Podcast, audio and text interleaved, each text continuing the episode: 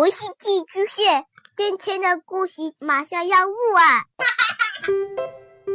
孩子的世界充满了色彩和欢乐，用有温度的声音讲你爱听的故事。白羊叔叔和大明的晚安故事。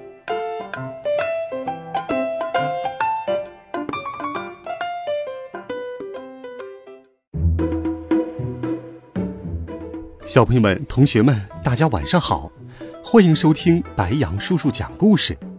今天，白羊叔叔继续给你讲《西游记》的好听故事，一起来听《美猴王》系列故事第八册《巧斗黄袍怪》上。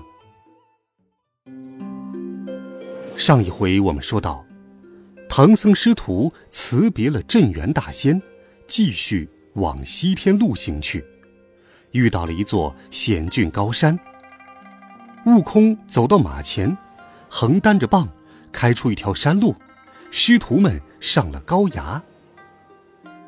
师徒们登上山顶，唐三藏说：“悟空，为师饿了，你去化些斋来吃吧。”孙悟空说：“师傅，此处没有人家可以化斋，我去摘些山果给您先充充饥。”于是。孙悟空纵起祥云摘山果去了。一个妖怪已经在云端观察唐僧师徒多时，见孙悟空走了，就想将唐僧捉去。又见旁边有猪八戒、沙和尚两员大将，因此不敢靠近。妖怪盘算：等我戏他一戏，看能不能得手。妖怪停下阴风。在山坳里摇身一变，变成一个月貌花容的女子。她左手提一个青纱罐，右手提一个绿瓷瓶，来到唐僧师徒面前，说：“青罐里是香米饭，绿瓶里是炒面筋，特来斋僧还愿。”唐三藏合掌问道：“女施主，你家在何处？有什么心愿？”来此斋僧，那妖怪撒谎说：“师傅，此山叫白虎岭，山下是我家，丈夫在山里锄田，我来送午饭。我父母信佛好善，因此愿把这饭斋佛斋僧。”唐三藏推辞不吃，一旁的八戒早馋坏了，他不容分说，夺过罐子就要动口。孙悟空摘山果回来，睁开火眼金睛一看，认出那女子是个妖怪，喝道：“呆，住口！”话音未落，悟空跳下云头，举起铁棒，朝着妖怪劈头盖脸打了过去。那妖怪有些手段，见悟空棍子到了眼前，便使了个解尸法，元神走了，只留了一个假尸首在地上。唐三藏见孙悟空无故伤人性命，要赶他走。孙悟空说：“师傅莫怪罪，你来看看这罐子里是什么。”唐三藏、猪八戒近前一看，这里哪是什么香米饭，竟是一罐子蝎子、癞蛤蟆、蜈蚣在里面乱爬乱跳，两人吓了一大跳。三藏饶过悟空。师徒继续前行，那妖怪逃了性命，在云端里咬牙切齿，暗恨道：“哼，早听说这猴子手段非凡，果然名不虚传。要饶了这和尚，我岂不是劳而无功？不行，我还要下去戏他一戏。”那妖怪暗落阴云，摇身一变，变成了一个八十岁的老妇人。手拄弯头拐杖，一步一步的哭着走来。猪八戒见了，大惊道：“呃，师傅，师傅，呃，不好了！猴哥打杀的肯定是他姑娘，人家老娘来找人了。”孙悟空认得他是妖怪，也不理论，举棒照头就打。那妖怪见棍子一起，又抖擞一下，出了元神，脱身而去。唐三藏见了。吓得低下马来，二话不说，连把紧箍咒足足念了二十遍，要赶孙悟空走。孙悟空说：“只要师傅念个松箍咒，取一下这箍子，我就答应走。”唐三藏没有松箍咒，只好又饶他一次。那妖怪不肯罢休，摇身一变，变成了一个老公公，拄着龙头拐杖走来。八戒说：“师傅呀，又来个！那猴子打杀的是他女儿，又打了他妻子，他来找我们偿命了。”妖怪来到唐僧面前，行礼道：“长老啊，我家小女早上送饭下田，不见回去。”老七出来找他，也不知下落。您有没有遇到他们？八戒指着孙悟空说：“那那个毛脸雷公嘴的最清楚了。”孙悟空认出老者也是妖怪变的，不打吧，怕他钻空子把师傅抓走；打吧，又怕师傅念紧箍咒。他心一横，还是一棍子打杀算了。师傅念咒，自己哄一哄就是了。于是手拿金箍棒，跳过来叫道：“呆，妖怪哪里走？”悟空念动咒语，叫来当地土地。这处山神在云端里照应，防止妖怪再次逃脱。然后手起棍落，打得妖怪断了灵光，现了原形。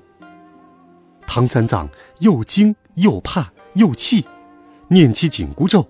痛得悟空满地打滚儿，孙悟空捂着头叫道：“哎师傅，师傅，别念，别念，你先看看他的模样吧。”那妖怪早化作一堆骷髅，唐僧看了大惊。孙悟空说：“师傅，他是个乾灵作怪的僵尸，在这里祸害人，被我打杀，现出原形。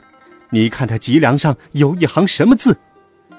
看，叫白骨夫人。”唐三藏听了，倒也信了。没想到八戒在旁边多嘴道：“师傅，他手持凶棍，把人打死了，怕你念紧箍咒，故意弄成这样，遮掩你的耳目呢。”唐僧耳根子软，又信了他的话，念起紧箍咒来。孙悟空禁不住疼痛，叫道：“别念，别念了，咱们有话好好说吧。”唐僧又撵悟空走。悟空无奈，只好答应，并让师傅取下紧箍咒。唐僧不会取，便写下贬书递给悟空，跟孙悟空一刀两断。孙悟空朝唐僧一拜，跳起来，交代沙僧道：“贤弟，你是好人，只是要留心八戒口舌，途中更要小心谨慎。”要是有妖怪抓了师傅，你就报俺老孙的名字，那些妖怪就不敢伤害师傅了。说完，含泪离去。孙悟空将身一纵，回到了花果山。五百多年没回来，花果山被神兵烧山，又有猎户欺压，一片凄凉。孙悟空重整花果山，每天叫猴儿们操练武艺，好不乐活。却说唐僧赶走孙悟空，潘安上马继续西行。过了白虎岭，走入一片松林，正走着，唐僧兜住马说：“八戒，我饿了，你去找些斋饭来吧。”猪八戒走了十多里路，也没有遇到一户人家，这才知道孙悟空的辛苦。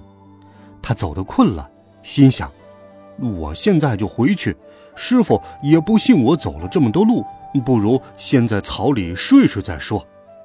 倒头便大睡起来。唐三藏见猪八戒总不回来，就派沙僧去找他。他独自坐在林中，十分闷倦，就强打精神，将马拴在树上，自己散步去了。唐僧走出松林，看见远处有一座宝塔。走上前去，只见塔门大开，门帘虚掩。他掀开帘子进去一看，那石床上竟然睡着一个青面獠牙的妖怪，吓得他抽身便走。那妖怪灵性强大，撑开一双金睛鬼眼，叫道：“小的们，你看门外是什么人？”一个小妖伸头往门外一看，说：“是个白白嫩嫩的和尚。”那妖怪呵呵一笑，叫小妖们把他抓了来。那些小妖一拥而上，抓住唐僧抬了回去。那老妖问明唐僧来历，知道他还有两个徒弟，就把他绑了，等猪八戒和沙和尚来找，好一起捉了吃掉。沙和尚找到猪八戒，回来一看，师傅不见了。沙僧埋怨道：“都怪你这呆子，化斋半天不回来，师傅肯定被妖怪抓走了。”两人只好牵马挑担，出松林找师傅。找了一会儿，忽见前面一座金光闪闪的宝塔，塔门紧闭，门上横安着一块白玉石板，上面写着“波月洞”。猪八戒举起耙上门高叫：“开门！开门！”那洞内有把门的小妖开了门，见到他俩，急忙跑到里面报告。大王，大王，门外边有一个长嘴大耳的和尚和一个晦气脸的和尚来叫门了。那老妖忙穿了披挂，拿了刀，走出门来。八戒朝着妖怪劈脸一耙，那怪物侧身躲过，使钢刀招架。沙僧撇了行李白马，举起宝杖上前助阵。三人显起神威，跳上云端，打的是云卷风啸。好了，孩子们，欲知后事如何，下周三欢迎继续收听白杨叔叔讲西游。我们明天见，晚安，好梦。